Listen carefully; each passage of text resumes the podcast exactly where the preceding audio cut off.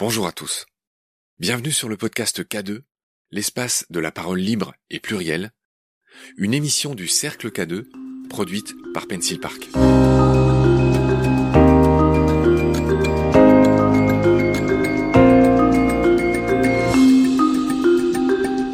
Bonjour Philippe. Bonjour Marc. Ravi de vous accueillir à l'agence Pencil Park pour ce podcast euh, du Cercle K2. Vous êtes un magistrat honoraire Qu'est-ce que ça veut dire honoraire? Un magistrat honoraire, c'est un magistrat qui, je l'espère, est honorable, mais qui en tout cas est parti à la retraite et pour faire autre chose en ce qui me concerne. Donc après un certain nombre d'années professionnelles, notamment d'avocat général aux assises à Paris, j'ai décidé de quitter la magistrature et donc j'ai le statut d'honoraire, honorable et évidemment bonheur de pouvoir faire d'autres choses. Alors on sent que vous aimez les mots, euh, Philippe, on va y venir. Vous êtes notamment le créateur de l'Institut de la parole. Voilà. On va y venir. Je vous présente d'abord brièvement. Vous êtes né en 1943 à Metz. Voilà. Vous êtes donc né lorrain. Je suis né lorrain, oui. Voilà. Vous êtes né un 31 août. Vous avez eu la gentillesse de m'envoyer un CV, votre CV. Bah oui. De quatre pages. Ben oui, parce que vous voyez, je voulais pas faire le travail à votre place et choisir les séquences importantes de ma vie. Vous aviez l'obligation de prendre ce qui vous intéressait. Vous avez commencé votre carrière comme juge d'instruction, puis comme avocat général. Oui, là vous sautez un peu les années, mais vous résumez l'essentiel, c'est très bien. On va y venir, je fais une espèce de présentation globale et après on va revenir sur chacune de vos activités. Donc juste pour dire que vous avez commencé par être juge d'instruction, j'ai été juge d'instruction à Lille. Ensuite, je suis passé au parquet à Bobigny et je ne l'ai plus quitté. Est-ce que vous pourriez rappeler ce qu'est l'avocat général? L'avocat général, euh, en tout cas la manière dont je le vivais et dont je le définissais, c'était le représentant de la société et en particulier aux assises, je me suis toujours défini comme l'avocat de tous les citoyens parce que c'est tout de même plus signifiant que de dire que on représente l'intérêt social. Donc je parlais au nom de tous les citoyens devant des jurés qui avaient à juger des crimes, et donc j'essayais avec ma subjectivité de les représenter tout de même le moins mal possible. Cher Philippe, vous avez écrit une vingtaine de livres. On verra ça à la Tant fin. Que ça. Oui, euh, on verra ça à la fin du podcast.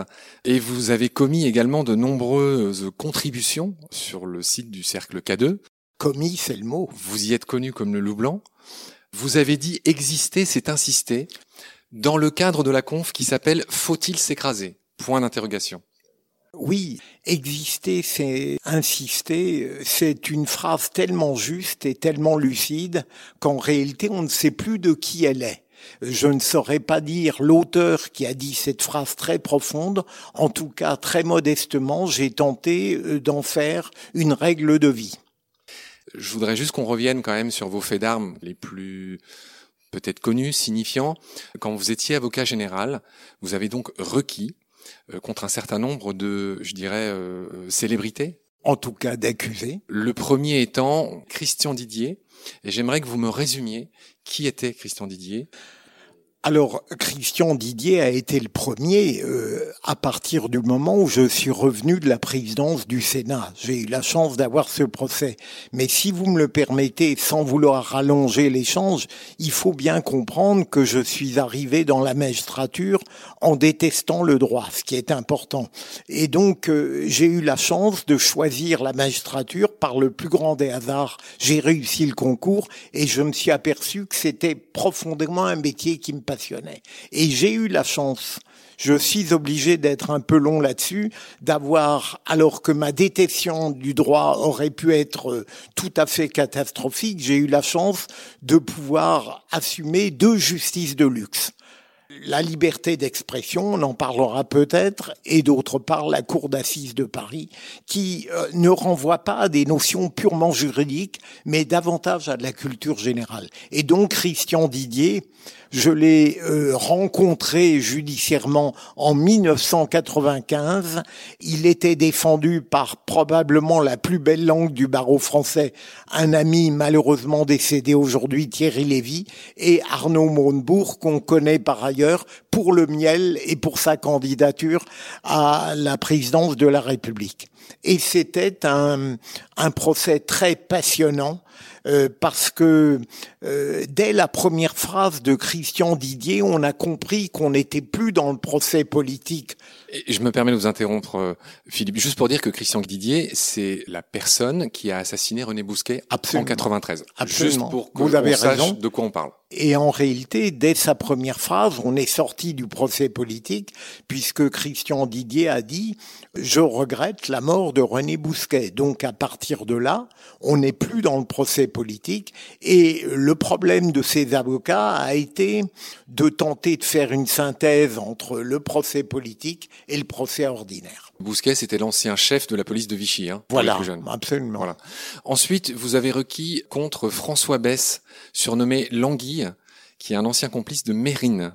On prononce Mérine. Hein. Oui, sûrement. Enfin, je ne vous en voudrais pas si vous disiez Mesrine. Il n'est plus là pour vous massacrer, en tout cas.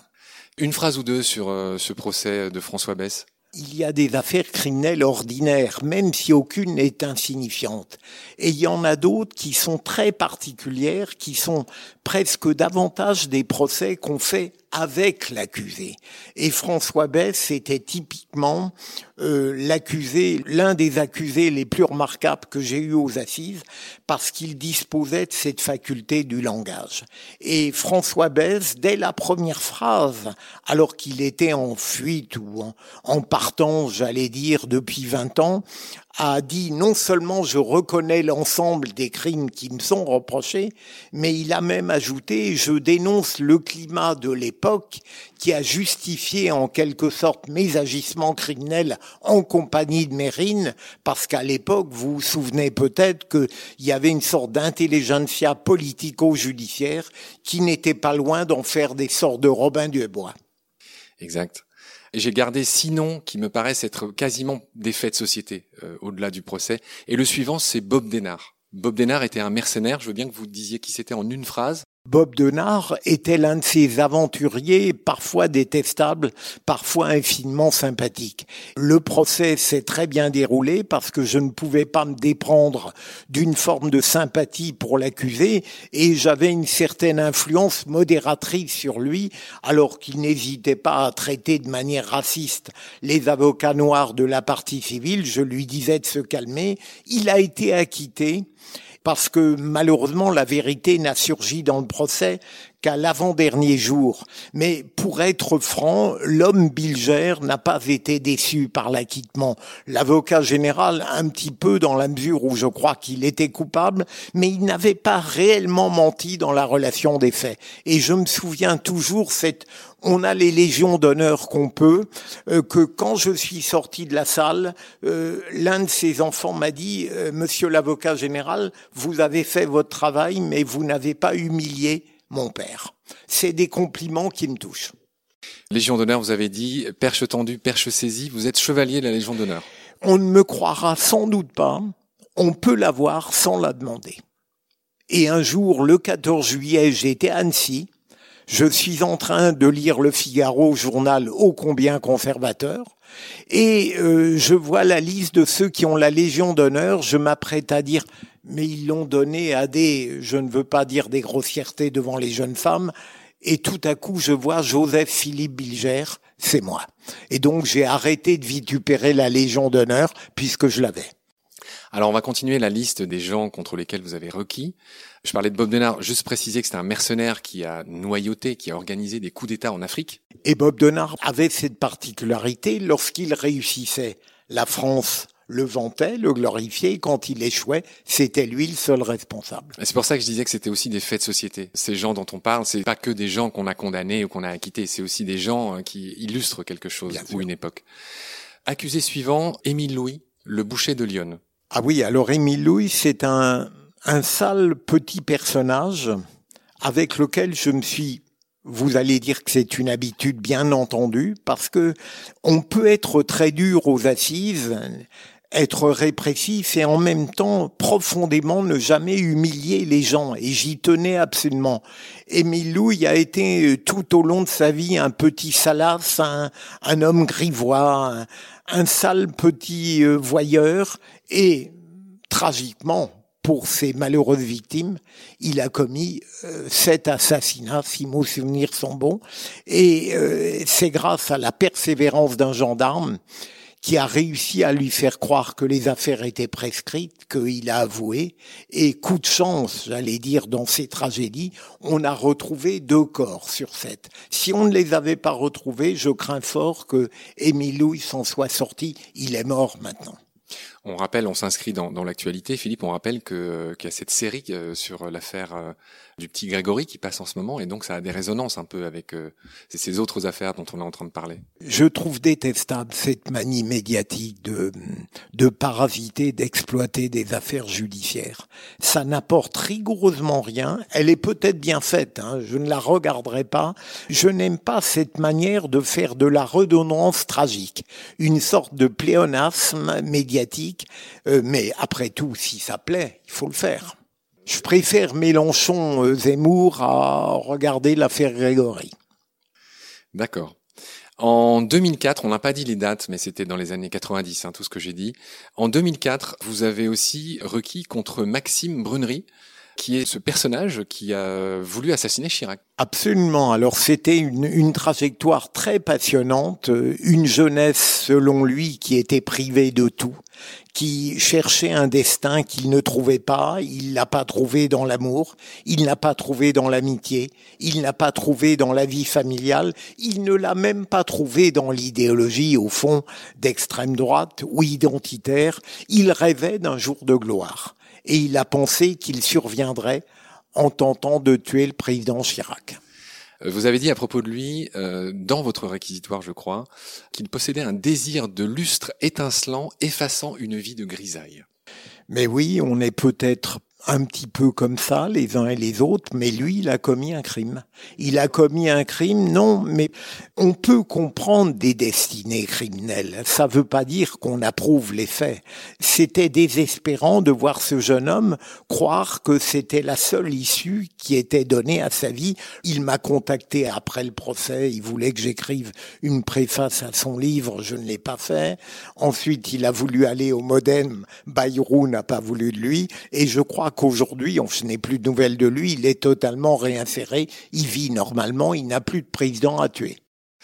En 2006, euh, ce fut euh, autour de Hélène Castel, qui est une psychothérapeute braqueuse, qui a suscité votre indulgence. Une affaire tout à fait extraordinaire parce qu'elle fait partie de ces procès que j'évoquais tout à l'heure à la François Besse. Voilà une femme qui euh, à l'époque est inspiré par un mélange d'amour et d'humanitarisme qui a une idéologie, euh, je dirais, de gauchisme compassionnel, si ça peut exister, et qui participe par amour à un braquage ce braquage tourne mal, l'un des malfaiteurs est tué, la plupart des accusés sont condamnés à des peines relativement modérées et elle s'enfuit.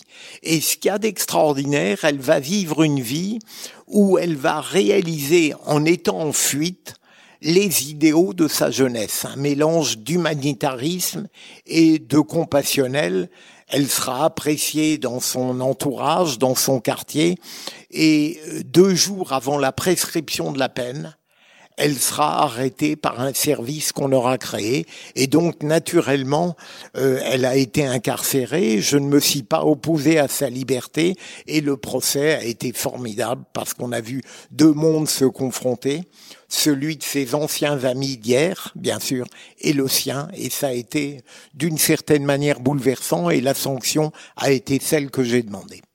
À savoir? Euh, Si mes souvenirs sont bons, deux ans avec sursis.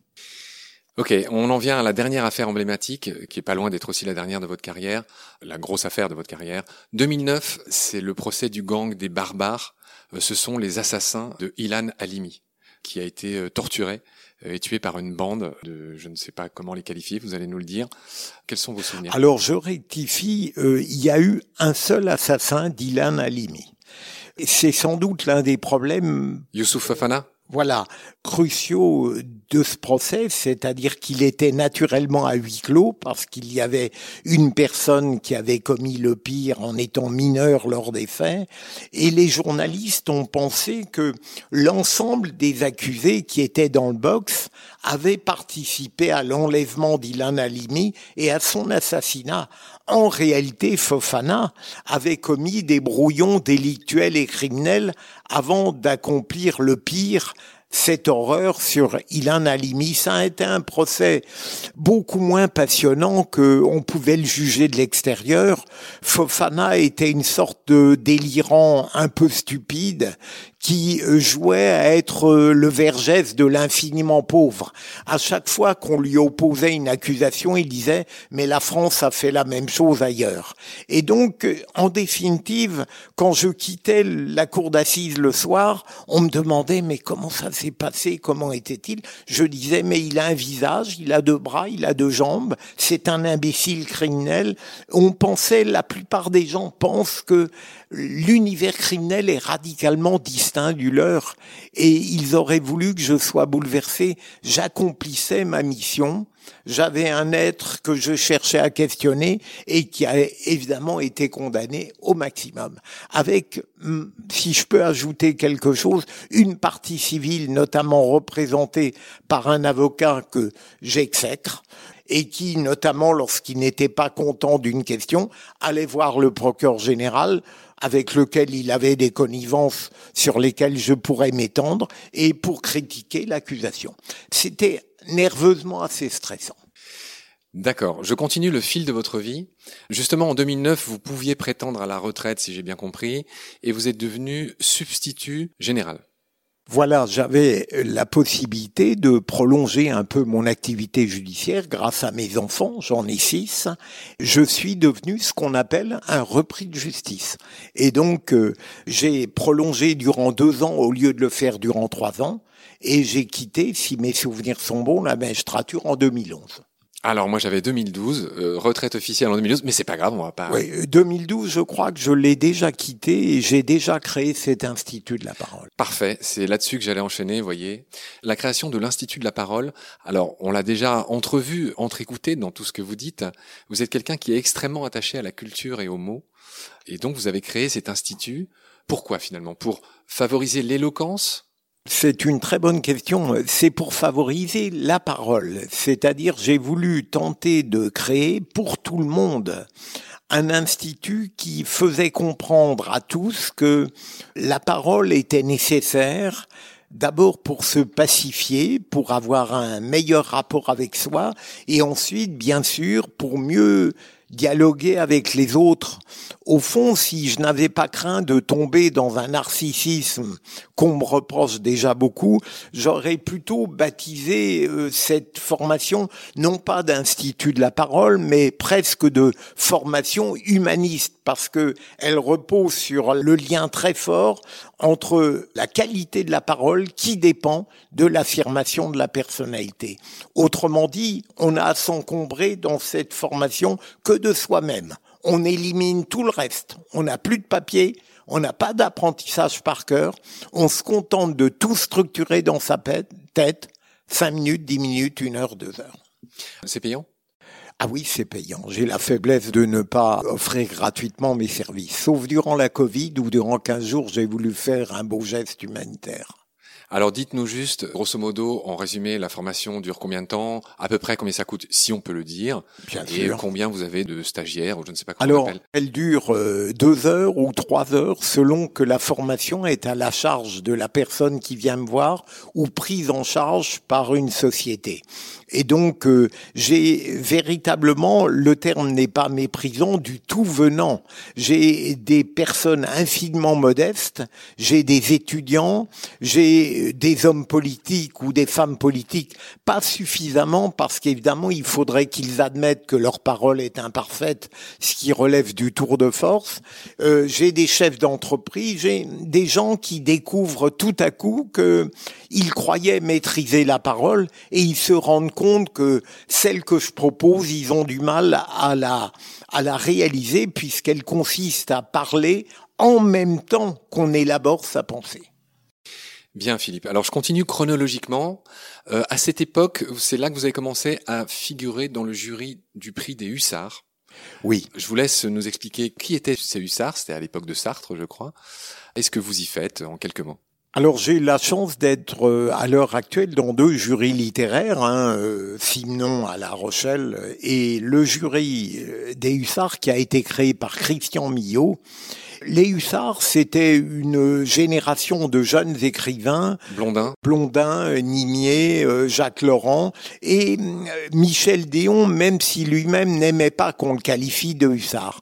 Et je les ai relus, je suis moins enthousiaste de cette littérature, mais elle avait beaucoup de prix à l'époque pour une raison simple, c'est que là, euh, on vantait une littérature engagée, ennuyeuse, didactique à la Jean-Paul Sartre.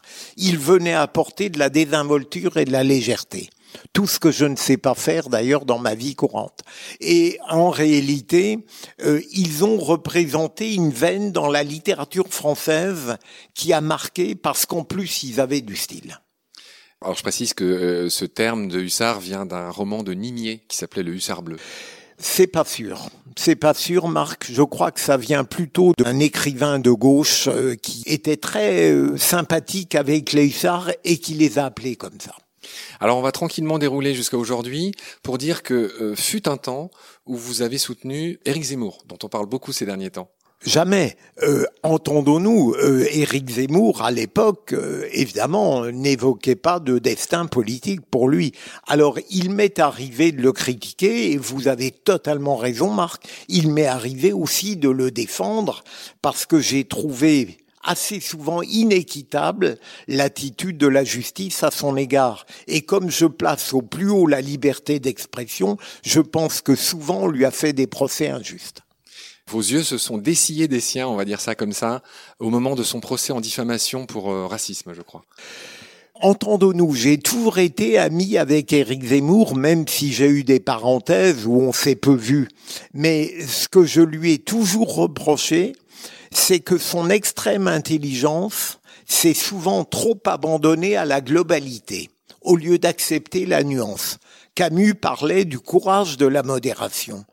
Imaginons qu'Éric Zemmour veuille bien quitter des globalités discutables et aller dans la nuance, il serait encore plus extraordinaire qu'il ne l'est aujourd'hui. Je rebondis sur un des aspects de votre réponse que vous venez de dire. Vous avez commis une tribune au Cercle K2 qui s'intitule Camus revient. Ah oui, euh, le, le beau, le Albert. Voilà, bien sûr, par Renaud. Même si Renaud Camus, j'ai fait un entretien avec lui dans la série que vous avez bien voulu évoquer tout à l'heure, c'est une personne remarquablement intelligente et qui a beau répéter qu'elle n'est ni raciste ni antisémite, ça ne sert à rien. Bon, enfin bref. Alors c'était juste pour rebondir sur Albert Camus, parce qu'on vient d'évoquer Sartre, etc. Donc du coup, ça m'a fait penser à, à cette espèce d'appel. Donc Camus revient. En deux mots, pourquoi il faudrait qu'il revienne? Mais parce que Albert Camus, de mon point de vue, est un intellectuel selon mes rêves, c'est-à-dire que c'est un homme du total honnêteté, d'une morale absolue et qui euh, est en quelque sorte l'antithèse de Jean-Paul Sartre et de Simone de Beauvoir. C'est un homme dont la réputation ne cesse de grandir et pas seulement à cause de son prix Nobel. Il est évident que il est très rare d'être un intellectuel d'une sensibilité de gauche qui, en même temps, s'est toujours montré d'une honnêteté absolue et qui a embrassé tous les problèmes contemporains avec une forme de nuance, avec beaucoup de scrupules, avec hésitation. Ça n'est pas le manichéisme de Jean-Paul Sartre, c'est une sorte de mesure et d'intelligence du complexe. D'accord. J'avais parlé de ce soutien fut un temps à Éric Zemmour et vous avez bien expliqué que c'était pas inconditionnel, mais qu'il y a des moments où vous l'avez quand même soutenu. En 2017, vous soutenez officiellement euh, Macron.